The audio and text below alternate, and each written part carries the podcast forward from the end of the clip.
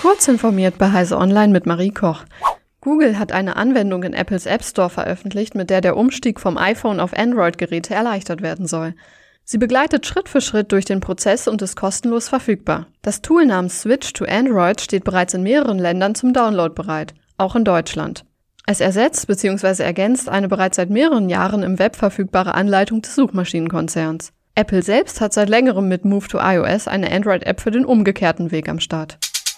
Mit dem Mid-Infrared-Instrument MIRI hat nun auch das letzte Instrument des Weltraumteleskops James Webb seine Betriebstemperatur erreicht.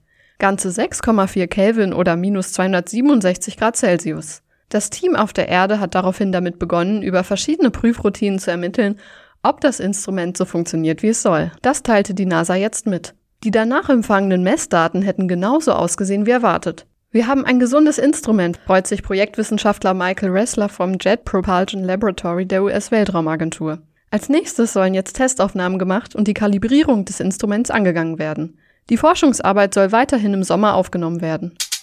Ukrainischen Behörden und dem slowakischen Cybersicherheitsunternehmen ESET zufolge wurde vor kurzem ein Cyberangriff gegen das ukrainische Stromnetz vereitelt. Dieser soll die russischen Militäroperationen in der Ostukraine unterstützen. Russische Hacker sollen demnach versucht haben, einen Stromausfall zu verursachen, von dem zwei Millionen Menschen betroffen gewesen wären. Im Erfolgsfall wäre das der größte jemals durch ein Hack verursachte Blackout gewesen. Ganze 28 Dollar kostet eine Schachtel mit französischem Süßgebäck im Onlineshop von Chantal Guillon. Und trotzdem ist sie schon ausverkauft. Die sechs darin befindlichen Macarons stehen nämlich für die Kronjuwelen der Lebensmittelindustrie, wie das US-Startup The Avery Company jubelt. Eiklar ohne den Umweg über Huhn und Ei. Eiklar sei bekannt für seine einzigartigen funktionalen Eigenschaften, die beinahe unmöglich zu ersetzen sind, bis heute, so CEO Arturo Elizondo.